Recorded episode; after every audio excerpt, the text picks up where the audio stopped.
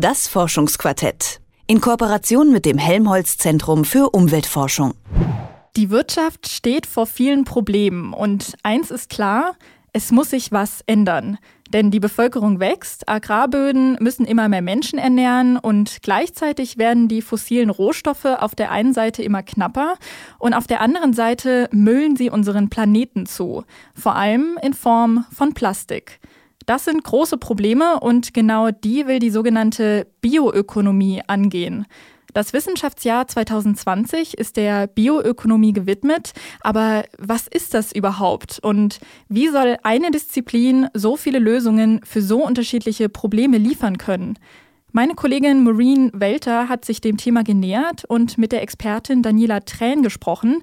Sie leitet das Department Bioenergie am Helmholtz Zentrum für Umwelt. Hallo Maureen. Hi. Maureen, das Wissenschaftsjahr 2020 ist der Bioökonomie gewidmet. Jetzt musst du mir bitte noch mal ganz kurz erklären, was ist das denn überhaupt? Also so direkt kann man das gar nicht beantworten. Du hast ja schon beschrieben, dass die Bioökonomie viele verschiedene Probleme angehen will. Und je nachdem, wen bzw. welche Disziplin man fragt, bekommt man eine etwas andere Antwort. Daniela Tränen beschreibt Bioökonomie so. Also es gibt nicht eine Definition von Bioökonomie, sondern verschiedene. Das, was wir unter Bioökonomie verstehen, ist eigentlich eher, wie man biologisches Wissen und auch biologische Prozesse nutzen kann, um unsere Wirtschaft nachhaltiger zu gestalten. Ja, Forschende lassen sich für neue Produkte von der Natur inspirieren, aber vor allem geht es darum, herkömmliche fossile Ressourcen durch nachwachsende Rohstoffe zu ersetzen. Okay, das klingt ja erstmal ziemlich gut. Was für Produkte kann man sich denn da drunter vorstellen? Also ein ganz beliebtes Beispiel sind die Autoreifen. Die werden aktuell noch aus Kautschuk hergestellt. Der wird in Kanada in Monokulturen angebaut und dann natürlich mit viel CO2 zu uns rübergeschippert. Und die Bioökonomie forscht aktuell daran, Reifen aus Löwenzahn herzustellen. Der wächst vor unserer Haustür und so spart man natürlich CO2 an, weil kein weiter Transportweg. Also ich glaube, ich habe jetzt verstanden, was Bioökonomie bedeutet. Ähm, aber ich finde den Begriff auch etwas irritierend, muss ich gestehen, denn Bio und Ökonomie, das widerspricht sich doch eigentlich total, oder? Also dieser Gedanke kam mir tatsächlich auch, als ich dieses Wort das erste Mal gehört ja. habe. Das ist doch eigentlich Hä?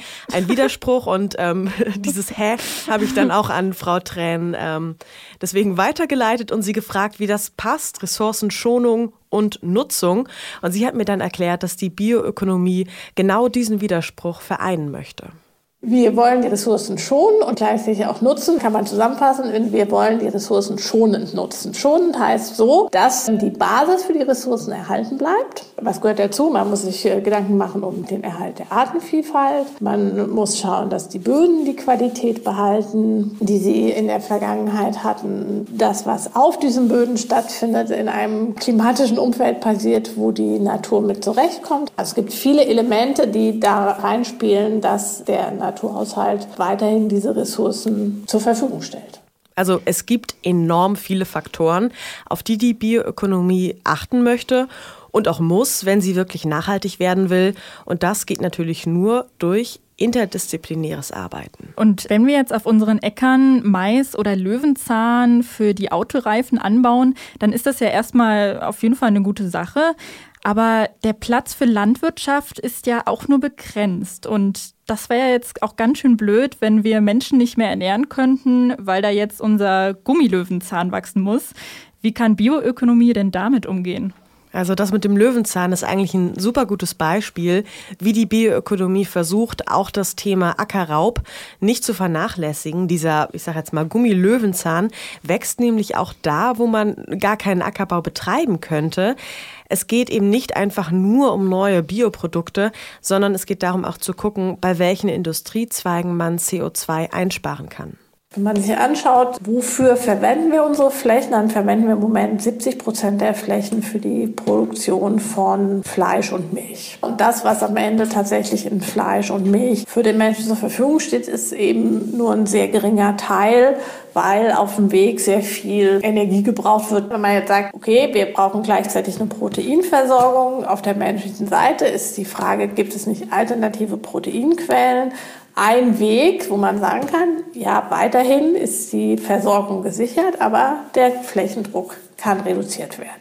Von der Energie, die man braucht, um zum Beispiel ein Schwein zu züchten, kommen nur 15 Prozent bei uns am Ende an. Und das ist natürlich alles andere als nachhaltig. Hm, das stimmt, das ist wirklich nicht nachhaltig. Äh, in so einem Fall wäre doch jetzt eigentlich die beste Lösung für ausreichend Ackerfläche, wenn wir einfach konsequent auf Fleisch- und Milchprodukte verzichten müssten, oder?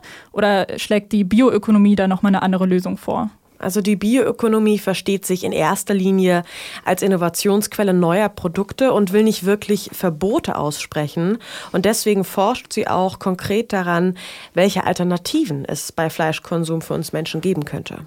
Das ist in dem Sinne nicht deterministisch. Bioökonomie würde ich immer verstehen, ist, also wir machen es erstmal besser als vorher. Und insofern sind diese ganzen Aspekte, eine effizientere Fleischproduktion, eine künstliche Fleischproduktion, alternative Proteinquellen, alles Wege dahin.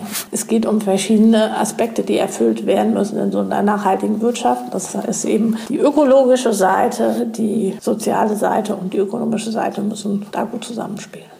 Und dass all diese Seiten berücksichtigt werden sollen, das war nicht immer selbstverständlich für die Bioökonomie. Früher haben das dann auch einige NGOs kritisiert. Der NABU meint auch heute noch, dass die Transformation der Wirtschaft nur gelinge, wenn wir generell weniger verbrauchen würden. Aber die Bioökonomie geht dahingehend auf jeden Fall schon in die richtige Richtung. Also die Bioökonomie will jetzt diese Produktion nicht verbieten, sondern es geht vor allem um die umweltschonenderen Alternativen.